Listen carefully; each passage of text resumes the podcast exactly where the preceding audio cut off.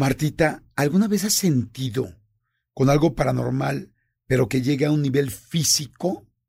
O sea, algo que sientas, como el famoso se me subió el muerto, o, me, o, sentí que me agarraron, que me tocaron, no sé, o sea, hay gente que siente cosas raras. Yo antier amanecí con dos, este, ¿cómo se llaman? Con dos chicas, ¿verdad? Ay, ahora con dos chicas fue muy paranormal, se me subieron. se me subió, se me subieron y, las dejé muertas, ¿no? no, se me, amanecí con dos eh, moretones. Evidentemente los moretones, pues no, o sea, seguro me pegué y no recuerdo, en serio, no tengo ni la menor idea de qué pasó. Seguro me pegué contra algo y no me di cuenta en el día. Sí. Eh, hay gente que sí se levanta con golpes que se llaman estigmas, ¿no? O sea, y ya con rasgaduras y todo, pero esto es algo ya más serio. Pero tú físicamente has sentido alguna vez algo? Físicamente dos, o sea, sí, bueno, no, no sé si dos veces o quizás más, pero una, o sea, lo del muerto me ha pasado muchas veces, Jordi. No sé si eso te ha pasado a ti. Pero. A mí no, nunca me ha pasado. A nunca te ha pasado, es una cosa horrible. porque si, si sientes como un peso encima, estás consciente, pero tu cuerpo no se puede mover y le empiezas a gritar, o sea, en este caso, pues a Luis, ¿no? Luis, despiértame, o a mi hermana, Miri, por favor, y no te escuchan. Pero tú puedes ver todo lo que sucede en el cuarto y sabes que estás despierto, pero no te puedes mover. Es una sensación horrorosa que, que creo que también se ha descubierto que tiene que ver con algo químico en el cerebro en ese momento. O sea, no es, no necesariamente es que se te subió un muerto. Pero en otra ocasión sí me pasó algo en casa de mi abuelita, en donde yo me estaba cambiando de ropa y me estaban chiflando. O sea, se me hacía rarísimo porque volteaba el cuarto. De esas cosas que dices, ¿qué es esto? Ah. O sea, me quito la blusa y soy el... Ah, pero sí. Ajá, ese típico. Y entonces yo le dije, bueno, hay alguien en el cuarto que no me he dado cuenta que está aquí. Entonces empecé a buscar, pues con los ojos, ¿no? Porque pues también te estás cambiando. Y este, y luego me quito el pantalón y otra vez dije, no, ha de ser una coincidencia fuera de la ventana, en una casa vecina, me están chiflando a alguien y qué casualidad que coincide con el momento en el que yo me quito esto. Esto pasó en esa ocasión y de hecho creo que lo conté o no. No sé si lo conté en uno de nuestros paranormales, pero en otra ocasión me volvió a pasar algo muy parecido y me super saqué de onda y de repente sentí como si alguien me hubiera dado una nalgada. Este mismo suceso le pasó a mi mm. hermana también. Entonces, cuando yo me super saqué de onda porque se sintió la nalgada, no sé si, si, si tú ahorita y quien sea se pega en la mano, la marca que queda es más bien como un color blanco, no es rojo luego, luego sí se veía. el rojo es después.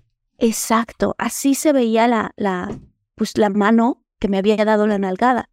Y pues no es que mis, ¿no? Mis pompis sean así como que, ay, qué exageradas, pero o sea, están chiquitas pero redonditas ya. Ajá, sí. Pero. No, sí, sí lo, sí. O sea, pero a mí me, o sea, me sacó mucho de onda porque fue así de, no, y de esas cosas que rápido te vistes y rápido sales corriendo porque dices, oh, voy aquí, qué voy aquí, qué voy aquí. Sí, qué cañón, porque estoy sintiendo acá, porque ya una cosa es oír, pero además sentir, Exacto. ya sientes que el contacto es mucho más alto. Exactamente. Y esto también le ocurrió a mi hermana. Entonces, una tía estaba de visita y esa noche, cada una de nosotras, por diferentes motivos súper extraños, soñamos que llegaba un tipo guapísimo y nos agarraba besos. Las tres lo soñamos esa noche. O sea... No es cierto. Fue una cosa, porque al otro día de la mañana, no, le conté yo a mi hermana, oye, ¿qué crees que soñé? Estuvo rarísimo, ¿no? Soñé que un tipo me agarraba y mi hermana, yo también. Y mi tía venía saliendo del cuarto, esta, esta plática tipo del pasillo, ¿no? Venía saliendo del cuarto, íbamos a bajar a desayunar, mi abuelita llevaba rato diciendo, bajen a desayunar, ¿no? Entonces sale mi tía y, oigan, les cuento algo raro. Soñé que un tipo me agarraba veces y las tres así, ¿qué ¿Qué, ¿Qué cosa tan extraña? Entonces, no manches. Ya no sé si decir que es una familia que, paranormal o más bien bien, bien calenturienta toda, ¿no? Oye, no, pero te voy a decir algo. Digo, tú me lo has platicado muchas veces y nos hemos reído muchas veces ahora con el no me lo vas a creer, Jordi. Sí, sí, sí, sí, claro. Pero, pero en realidad es que ustedes, su familia, sí tienen una sensibilidad fuera de lo normal, o sea, y, han estado en un lugar donde sí está muy cargado de energía. Entonces se juntan la familia que tiene mucha sensibilidad con un lugar con esta carga y estas historias, porque que las tres sueñen lo mismo, diferentes y que sientas eso está, está cañón. Oye, hoy tenemos un episodio especial para Spotify que me da muchísimo gusto y mucha emoción. Entonces, ¿qué? ¿Arrancamos? Arrancamos.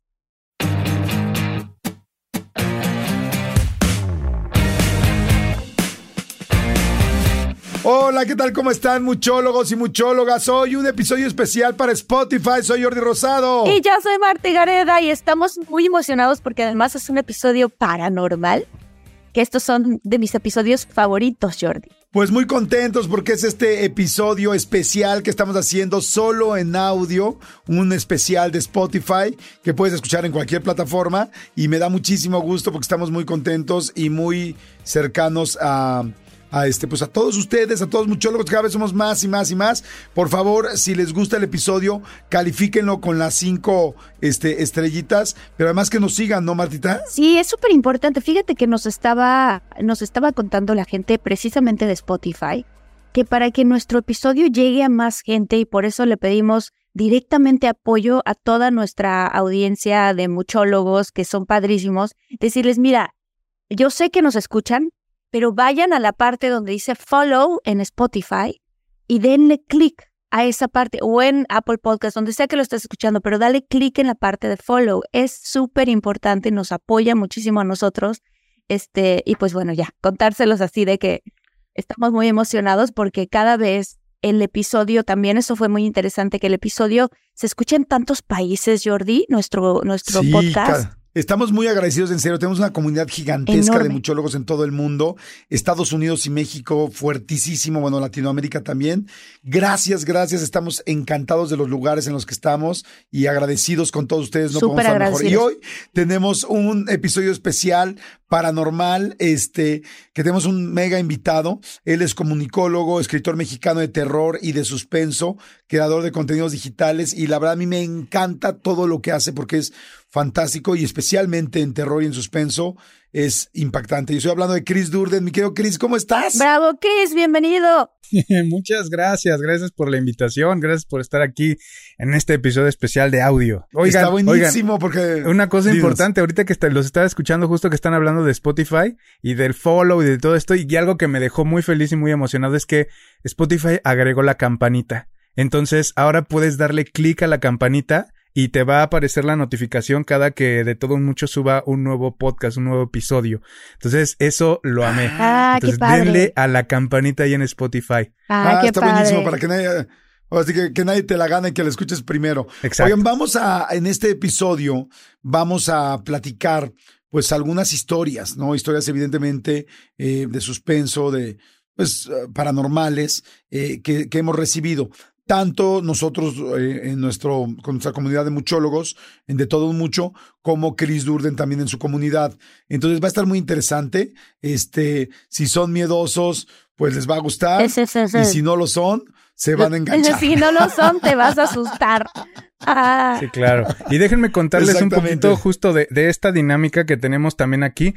Son escritos que no están necesariamente relacionados justo con, con vivencias que haya tenido las personas, sino son escritos que tanto usuarios de Internet han creado con base en, en, pensamientos, son como de alguna manera algunas narraciones, algunos otros son cuentos, microcuentos.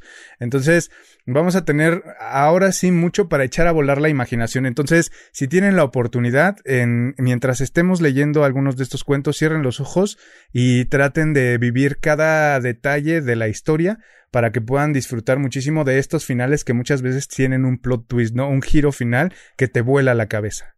Oye, si están pues manejando, arranca, oye, si estás manejando, no cierren los ojos. ¿eh? Así que al rato nos van a contar nosotros. Oye, pero si están, en, si están en la oficina, y si están en la oficina y estás hasta el gorro de tu jefe, entonces sí, cierra los ojos y ya manda la fregada, por lo menos en lo que escuchas este podcast, ¿no? ¿Qué tal llega su jefe y, ve, y, ve, al empleado con los ojos cerrados haciendo y se durmió? No, está escuchando de todo mucho. Sí, pero tú dile, o sea, tu pretexto va a decir, dile, no, estoy meditando una meditación especial de Joe Dispensa para ser más eficiente en mi trabajo y tener mejores metas. Y te va a decir tu jefe, ay, wow, muy bien. Y, ay, y tú estás escuchando de todo mucho. Ok, pues a ver, arráncate, mi querido Cri. Ok, ok, ok. Voy a empezar con una historia que me gusta mucho. Esta justamente es de, de usuarios de internet, que se llama Melanie Desapareció. Pongan mucha atención también en el giro, en el plot twist, ¿no? En este final. Mi mejor amiga Melanie desapareció. Después de algunos meses, las autoridades cancelaron la búsqueda y un ataúd vacío fue enterrado en su nombre. En el funeral, el hermano de Melanie se acercó a mí y conversamos un buen rato. Después de eso nos hicimos amigos. Supongo que el dolor de la pérdida de su hermana fue lo que lo acercó a mí. Ayer me invitó al lago para pescar y yo ingenuamente accedí. Debí ser más lista. Debí sospechar que cuando me dijo que las, que las piedras y las cuerdas eran para improvisar un ancla en caso de ser necesario. Debí ser mucho más rápida cuando estando en el bote, en medio del lago, se abalanzó sobre mí, y debí ser mucho más fuerte cuando me ató de manos y pies y me tiró por la borda. Estando ahí en el agua, a punto de morir, fue donde la vi, atada igual que yo. En el fondo del lago estaba Melanie. Su cuerpo estaba descompuesto y su cara hinchada y desfigurada por todo el tiempo que llevaba ahí abajo, devorada por la fauna marina. Pero era ella. Poco a poco, el oxígeno que me quedaba en los pulmones se iba agotando, mientras una pregunta quemaba mi mente moribunda, y con mis últimos segundos de vida solo pude preguntarme cómo lo supo. ¿Cómo supo que aquí fue donde arrojé el cuerpo de su hermana? ¡Wow! ¡Oh! No manches. ¡Qué buen twist! Exacto, esto es lo que me gusta mucho de la literatura.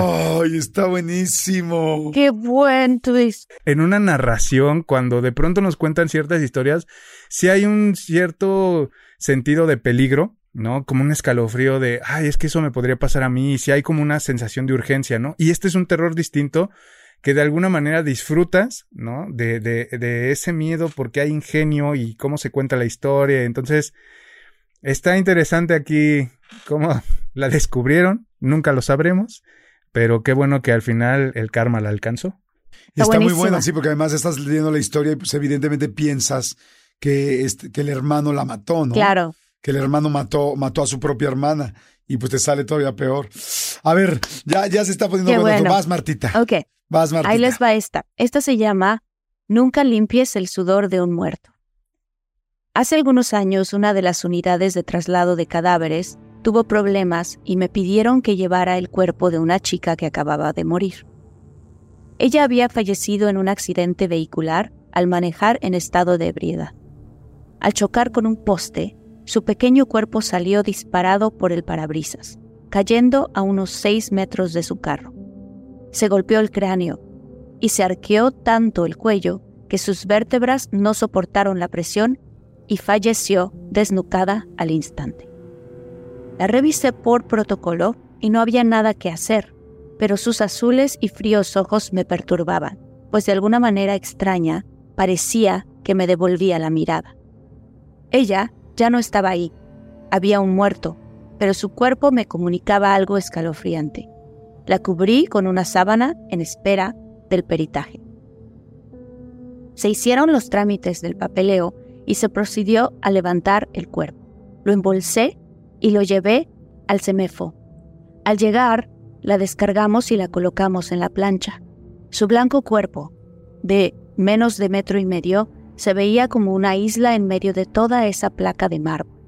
La recién fallecida tenía 17 años de edad. Mi compañero se quedó ahí para hacer la necropsia de ley. Preparó los instrumentos y empezó a inspeccionar el cuerpo del adolescente. Tenía algunos moretones y cortadas, pues el impacto con el parabrisas le abrió la piel en varios lugares. Apegándose al protocolo, inspeccionó cada órgano con delicadeza y el respeto que merece un muerto. Al momento de llegar a los pulmones, se detuvo. Algo no estaba bien. Se sentía eso en el ambiente. Era como electricidad recorriendo todo su cuerpo. Sus manos, la izquierda en el pulmón de ella y la derecha en el cuchillo de disección, estaban totalmente quietas. Tenía la mirada clavada en el pulmón y no quería voltear a ningún sitio, pero algo no estaba bien, algo estaba por suceder. Contuvo su miedo, apretó el cuchillo, respiró profundo y examinó toda la habitación. Todo parecía normal. Respiró aliviado y continuó con el procedimiento. Pero cuando iba a inspeccionar la laringe, la vio. Ella tenía los ojos abiertos y también lo veía a él. Para cualquier persona esto habría sido suficiente para salir corriendo del lugar, pero para mi compañero, con toda la experiencia que tenía, sabía que era posible debido al movimiento involuntario post-mortem. Le cerró los ojos y continuó con su labor. Cuando le tocó revisar el cráneo, empezó cortando el cuero cabelludo. Al oeste, hacia el frente de la cara, y así quedó cubierto su rostro hasta la nariz. El cráneo se movía suavemente mientras trataba de fracturarlo adecuadamente. Se le ocurrió mirar a la joven, y ella estaba sonriendo. Esta vez no pudo seguir con el procedimiento y salió del lugar. Al llegar el otro médico, le contó lo que había pasado y ambos fueron a la sala. La joven estaba ahí, sin expresión alguna. No está sonriendo, seguro lo imaginaste, le dijo el doctor. El otro doctor se puso los guantes y juntos siguieron con el procedimiento. Terminaron y al momento de regresar el cuero cabelludo a su lugar, se dieron cuenta de que la chica los estaba mirando. Oh. Solo hubo silencio. Le cerraron los ojos, cerraron el cuerpo y llenaron los formularios. Al regresar a ver el cuerpo, este sudaba. Llamaron al doctor más veterano de ahí y al ver lo que ocurría les dijo, no la limpien, no le quiten el sudor.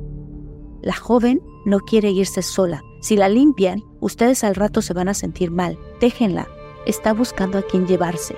Algún familiar vendrá y la limpiará. Es mejor que sea uno de ellos para que la acompañe en su viaje eterno. Se quedaron callados, pero obedecieron. Más tarde, llegaron los padres a reconocer el cuerpo de la joven. Yo mismo vi cómo ese doctor experimentado los condujo hasta ella. El padre de la joven rompió en llanto y fue él quien le limpió el sudor a su hija. Después de todo, no se fue sola. Esa misma tarde me tocó sacar al hombre de entre los fierros retorcidos de su camioneta. Mi compañero de nuevo se encargó de la necropsia, pero esta vez del padre de la joven. Oh, está muy buena. Ay, qué miedo. O sea, la parte cuando estaba diciendo que se veía como que los ojos le seguían viendo, me imaginé los ojos azules, ya sabes. Y luego cuando pone lo del cuero cabelludo y voltea todos los pelos encima de la cara, me imaginé la sonrisa de la chica. No, qué cosa. Qué fuerte, está muy fuerte. ¿Sabes qué? Que yo solamente pensar en una plancha donde están inspeccionando un cuerpo, eh, ya eso a mí se me hace muy fuerte, se me hace una imagen muy fuerte. Alguna vez hicimos un reportaje en un programa que se llama Plan B, que hacíamos con 97, y, hicimos eso, ¿no? Meternos, eh, pues sí, a un CEMEFO, o no era un CEMEFO, pero bueno, un, un, lugar donde se inspeccionan los cuerpos y se trabajan los cuerpos por última vez antes de que lleguen ya a sus servicios funerarios, y es fuertísimo, fuertísimo, fuertísimo, porque además si hay movimientos post-mortem que de repente hacen o se mueven y, y tienes que tener, saber muy bien lo que pasa. Sin embargo, tienes una persona enfrente que tuvo una vida y que tiene un alma. Ya ves que dicen que en el momento en que una persona muere, eh, deja de pesar 21 gramos, o sea, pesas 21 gramos menos. Y dicen que es el peso del alma, ¿no? Entonces, este, y, que por ahí eh, energéticamente está todavía la persona. Entonces tú imagínate estar en una sala con tres cuerpos o con cuatro cuerpos simultáneos, con una persona que antes tenía vida y que hoy pues no puede moverse nada, o sí, ¿no? Ay, no, qué fuerte. ¿Alguna vez habrá pasado en estos lugares que, que están a punto de, pues, de hacer esta disección y todo eso, o como se llame, y que resulte que esté viva la persona? Está interesante. Justo de eso, la literatura tiene muchísimos cuentos. Este, Stephen King tiene uno donde habla eh, de un hombre en un campo de golf que cae fulminado, cae muerto, es un hombre grande de edad, y creen, pues obviamente ya jubilado, ya retirado, grande, que le dio un paro cardíaco allí en, en, el campo de golf. Entonces, cuando lo están revisando, todo el cuento está contado en primera persona desde la persona que está en la plancha. Y, y él está rogando, está rezando porque alguien le revise el talón porque en realidad lo mordió una víbora. Entonces lo que él tiene todavía es como parálisis total. Entonces él está consciente, pero no puede moverse. Su pulso es casi nulo. Entonces, mientras lo están revisando, están dos, justamente, dos personas encargadas de, de, de abrir el, de abrir la ropa, ¿no? Inspeccionar todo eso. ¡Qué horror! ruega porque alguien le vea el talón que está escondido ahí junto a los lunares, la mordida de la víbora, y que eso le puede hacer toda la diferencia. Entonces, incluso ya hay unas partes donde ya tienen el bisturí en la mano y es así. No. no, mm, es, Stephen King es buenísimo para contar este tipo de historias y esa es una de muchas historias que hay en, eh, eh, circulando en la literatura sobre justo este estar de alguna manera muerto en la plancha, ¿no? Y también una de las cosas que más me ha dado miedo desde el principio es eso, o sea, ¿qué tal que te mueres, pero ¿cómo sabes en qué orden se, se pierden los sentidos, no? Y, y, recientemente los estudios parece que muestran que este, el último sentido que se, que se queda es el del tacto. Entonces digo, ¿cómo? ¿Pero cuánto tiempo es eso? O sea, no me vayan a querer abrir o hacer algo en los primeros cinco minutos. Denme no, qué cosa tan fea. Ay, no. Claro. Sí, denme chance de no sentir, claro. Dios. Oye, está cañón. Fíjate que yo este, ahorita antes de que, de que ah, vaya, pasamos a la siguiente historia, este, en algún, yo toda la vida tuve mucho miedo. Eh, mi papá, como lo he platicado algunas veces, tuvo problemas de alcohol muy serios.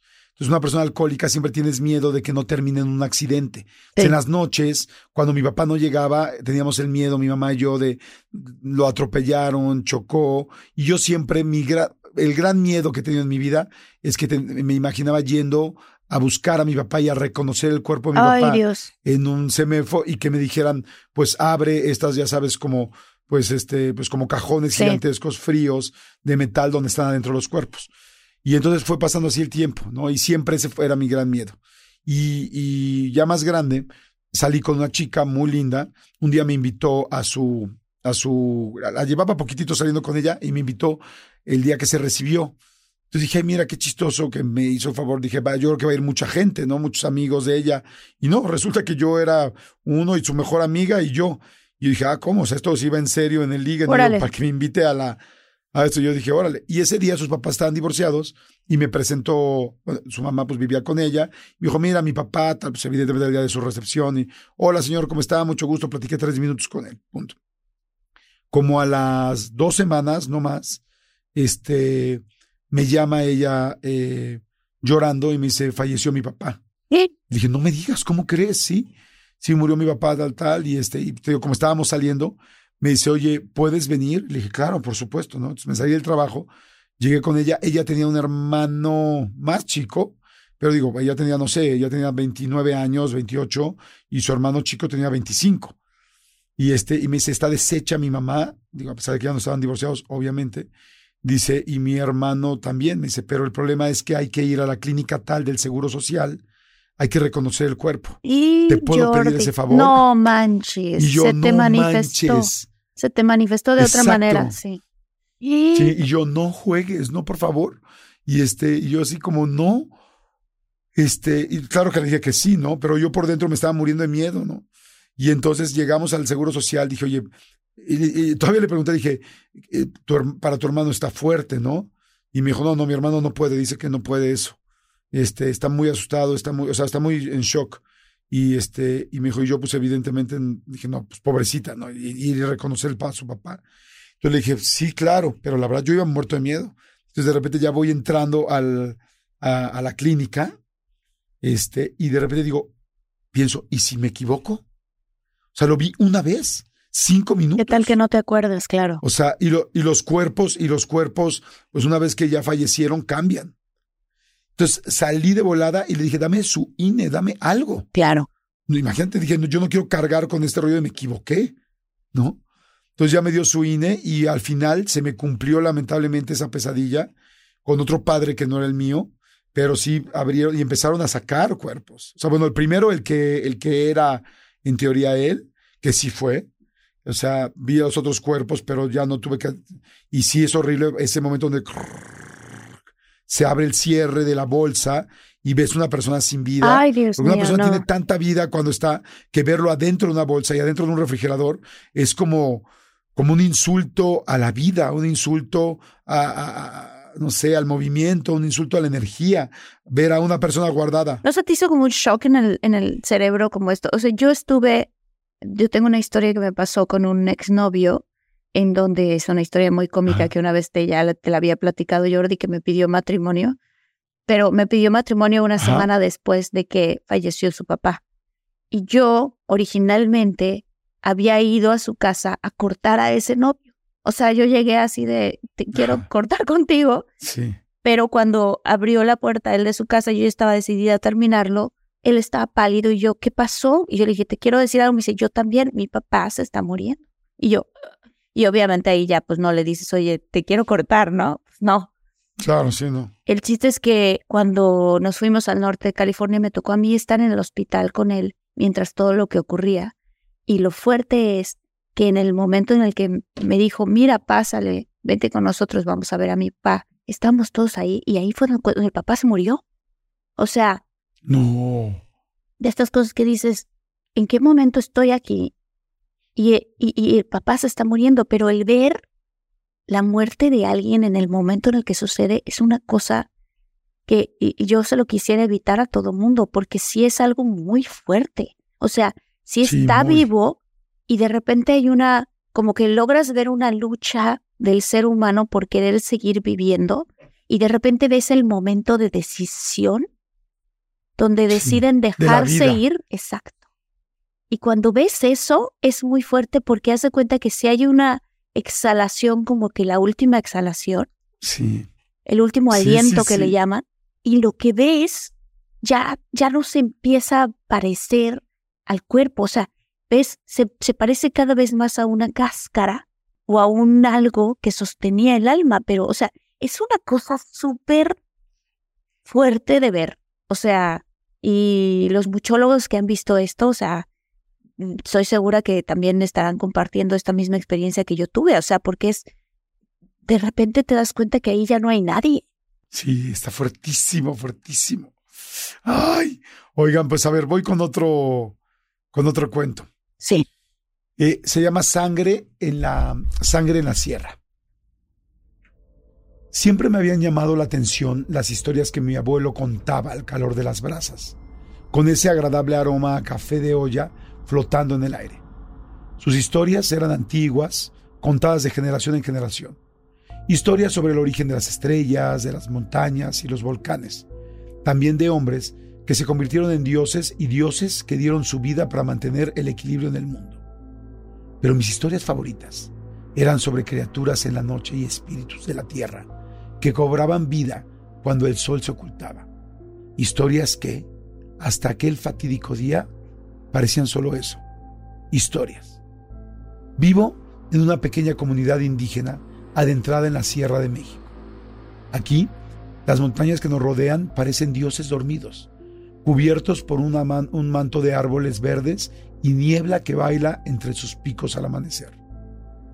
La noche en la que todo sucedió parecía una noche cualquiera. El aire olía a tierra mojada y madera quemada. Los grillos cantaban constantes y resonaban a través de todo el valle. El fuego del hogar, con su chisporroteo familiar, calentaba mi espalda mientras me recostaba de frente a la pared de adobe. Ya me estaba quedando dormido cuando algo en el aire cambió. El dulce olor a maíz recién cocido fue desplazado por una peste a pobredumbre y tierra enmohecida. El ruido de los grillos cayó de repente, siendo reemplazado por un sordo silencio que llenó la noche. Una opresión desagradable en el pecho me hizo levantar la vista hacia el bosque, donde vi pequeñas luces tintileantes. No eran luces de faroles o luciérnagas, como había pensado en un principio, sino ojos. Ojos amarillos y vacíos, que brillaban en la oscuridad como linternas, desprovistos de vida y llenos de un hambre voraz. Un escalofrío me recorrió la espalda. Mis dedos se aferraron a la rugosa pared de adobe. Salieron del bosque y con la débil luz de la luna pudimos ver las siluetas arrastrándose con movimientos entrecortados. Parecían personas, pero al mismo tiempo no lo eran. Sus rostros estaban desfigurados, la piel gris y apergaminada, los dientes afilados y amarillentos sobresaliendo grotescamente. Eran los muertos caminando. Miré a mi abuelo, quien ya se había percatado de todo. Agarró su machete y me dijo que me ocultara en el silo, que no era otra cosa que un hueco en el piso que usábamos para mantener las semillas y los granos secos y a salvo. Mientras me ocultaba, alcancé a escuchar los primeros gritos. Cuando estuve adentro, mi abuelo colocó la tapa de madera y luego escuché cómo dejaba caer una pesada piedra sobre ella. Al principio no se oía nada, pero a poco a poco el caos comenzó a hacerse presente. A través de los sonidos solo podía imaginar lo que estaba pasando afuera. Madres buscando a sus hijos, hombres agarrando sus machetes y hachas, todos en una frenética danza de terror y confusión. Escondido, podía oír el horror que se desataba afuera. Los gruñidos guturales de los muertos, los gritos de mi gente, el sonido húmedo y repugnante de la carne siendo desgarrada y arrancada de los huesos. El olor a sangre y muerte inundó mi refugio haciendo que el estómago me diera vueltas. Sentí que había pasado una eternidad hasta que el silencio volvió. Cuando me atreví a salir, encontré mi hogar desolado. La puerta había sido derribada y la casa estaba hecha a pedazos, aunque aún era de noche. Por la ventana entraba un resplandor. Al asomarme, vi el pueblo en llamas. Las calles estaban tapizadas por los cuerpos de mis vecinos y amigos que yacían esparcidos por todas partes, con los ojos vacíos mirando al cielo estrellado. Dentro de la casa, algo se movió entre las sombras y me sacó del shock. Me volteé con el corazón palpitando en la garganta. La débil luz que se colocaba desde afuera lo iluminó por un momento y con una mezcla de horror, tristeza y miedo, lo vi acercarse hacia mí. Era mi abuelo. ¡Oh, buenísimo!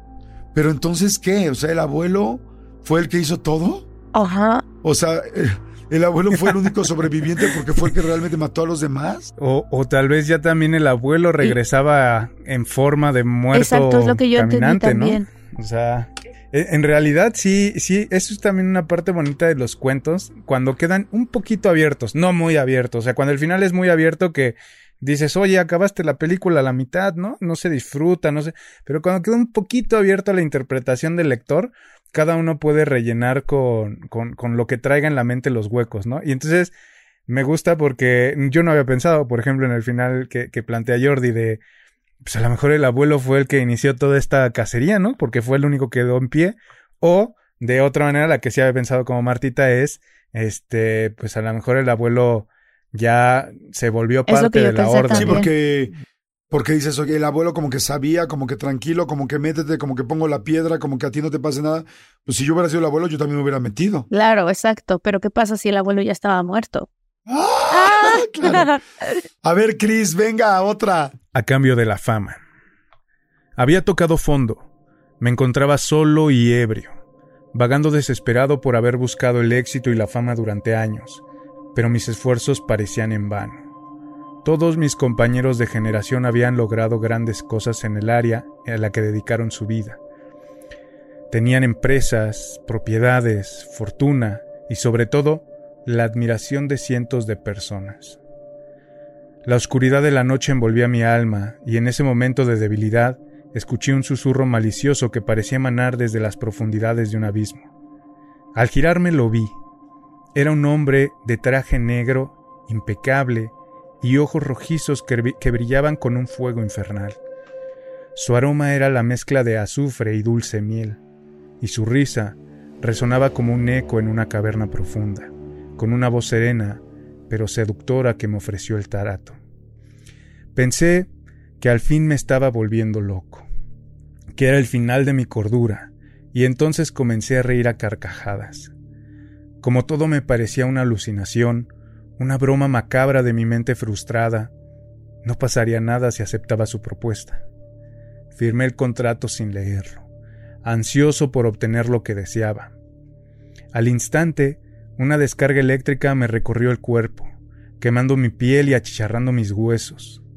Pero al mismo tiempo sentí una euforia indescriptible. Era como si mi cuerpo estuviera siendo consumido por llamas y al mismo tiempo bañado en el más dulce de los néctares. Perdí el conocimiento. A la mañana siguiente, decidí retomar mis esfuerzos para alcanzar mis metas y sorprendentemente todo me salió bien. Mi fama comenzó a crecer con rapidez en los siguientes siete años. Me convertí en el actor mejor pagado y mi rostro adornaba cada revista. Estaba en cada programa de televisión importante y mi nombre resonaba en cada rincón del planeta. Todas las noches, mientras dormía, podía oír el susurro de mi nombre en los labios de mis seguidores, un coro de adoración que era música para mis oídos. Pero pasados los siete años más maravillosos de mi vida, empecé a notar cambios en mí mismo. Empezó con un dolor leve en mis extremidades, luego se extendió a todo mi cuerpo. Despertaba cada mañana con nuevas marcas en mi piel, extrañas manchas que se asemejaban a tatuajes en un idioma antiguo e indescifrable. A medida que mi fama crecía, mi cuerpo se deformaba. Mis huesos se retorcían y se expandían de maneras que desafiaban la lógica. Mis ojos, alguna vez de un azul brillante, se oscurecieron hasta adquirir un tono rojizo que arrojaba un resplandor infernal. Mi piel se volvió grisácea y escamosa, y a veces, cuando la luz del sol me daba de cierto ángulo, parecía brillar como el mismo acero. La fama que había soñado se convirtió en una pesadilla. Mi nombre no era celebrado por mi talento o mis logros, sino por mi extraña condición. Los científicos se agolpaban para estudiarme, fascinados y horrorizados por las transformaciones que mi cuerpo sufría. Apenas aparecía en las portadas de las revistas, pero no como un ídolo, sino como un fenómeno de la naturaleza, un caso raro de estudio. Lo que había sido un sueño hecho realidad se había convertido en un espectáculo grotesco, los aplausos y vitores que había ansiado ahora eran gritos de miedo y repulsión. Me habían convertido en un monstruo, una aberración, un error de la naturaleza. Y entonces, en el apogeo de mi fama y de mi deformación, comprendí la terrible verdad. No había vendido mi alma al diablo solo por fama. Había vendido mi, mi humanidad por la infamia. Y ahora sería recordado no como un hombre, sino como un monstruo un fenómeno para la ciencia, un espectáculo para el mundo. La fama que tanto había deseado se había convertido en mi condena eterna. ¡Wow!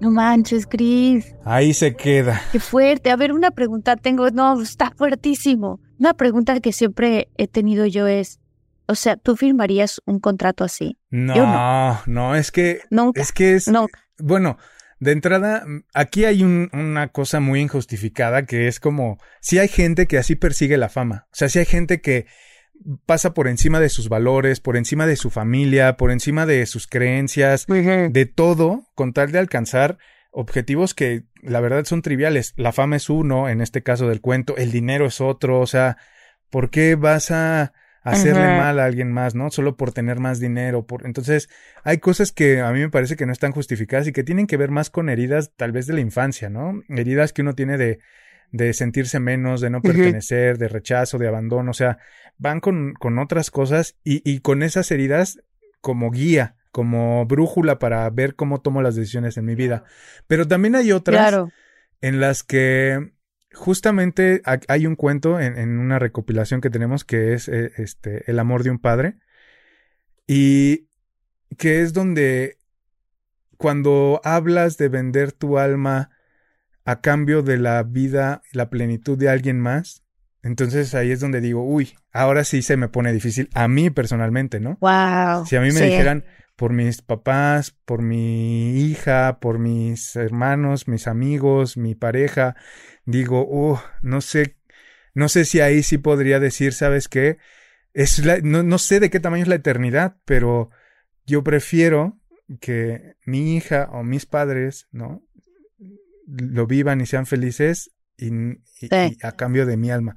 Entonces tampoco sé cuánto valga eso, porque también el sacrificio dentro de la de, esta parte de la religión pues se habla como un acto divino que una persona que hace un sacrificio tiene ya el cielo. Entonces es como de, le estás haciendo trampa al diablo, ¿no? Porque teóricamente te estás sacrificando por el bien de alguien más y entonces su alma ya no le va a pertenecer sino se va directo al cielo. Entonces está raro, pero creo que esa sería la única forma en la sabe, que sabe, pero ¿cómo sabes? O sea, a lo mejor esa alma, como nos han contado otras personas que han venido con nosotros a hablar de de brujerías y de ese tipo de cosas, esa alma no se va al cielo.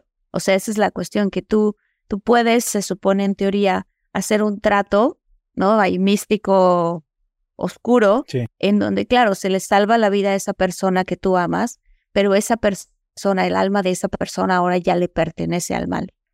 Y incluso hemos escuchado historias donde estos tratos se pasan por generaciones, o sea, dicen esto, nos vamos a llevar a la primera alma del primogénito de cada una de las familias por siete generaciones, pero te salvamos a esta persona. Y que hay gente que ha dicho, venga, yo sí lo quiero hacer. O sea, y a, es, a mí se me hace tema súper turbio. ¿En ningún escenario tú no, venderías tu alma?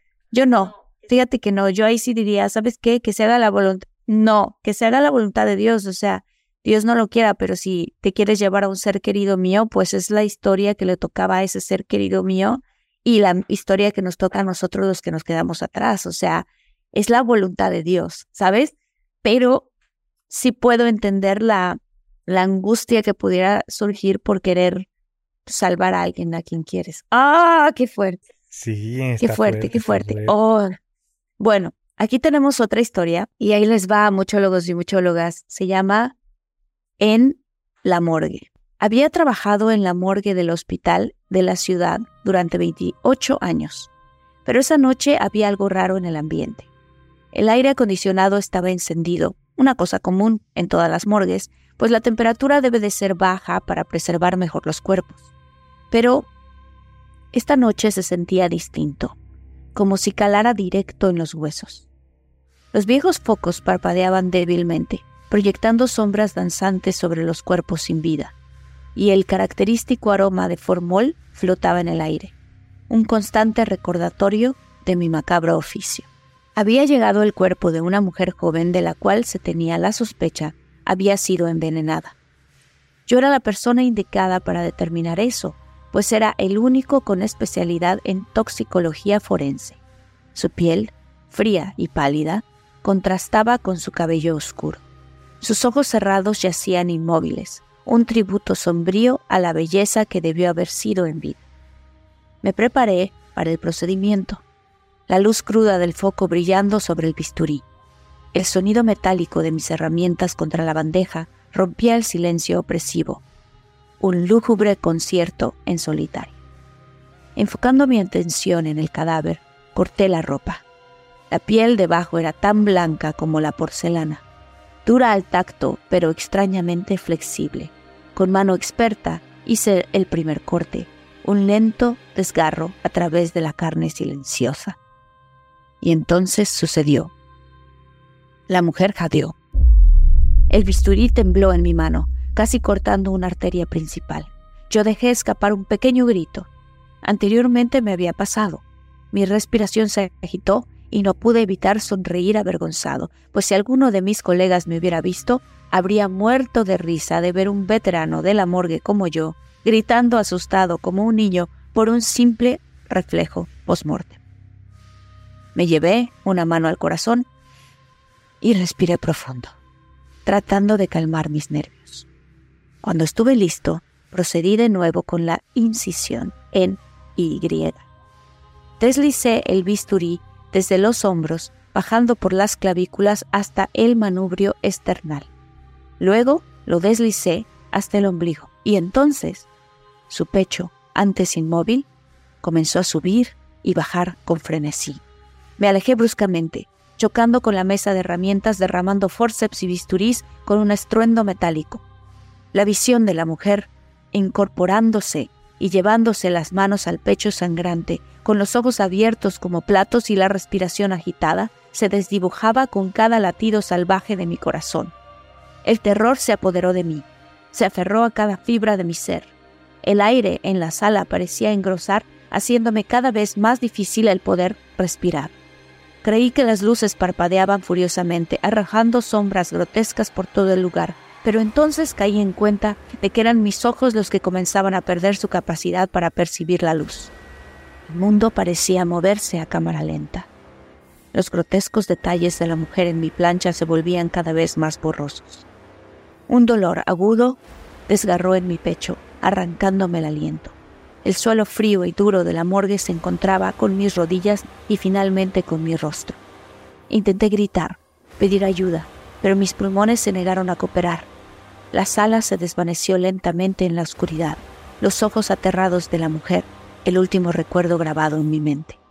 Y así, en un giro macabro del destino, me convertí en un habitante más de mi propia morgue, aterrado hasta la muerte por la presencia de la vida. Ay. ¡Wow!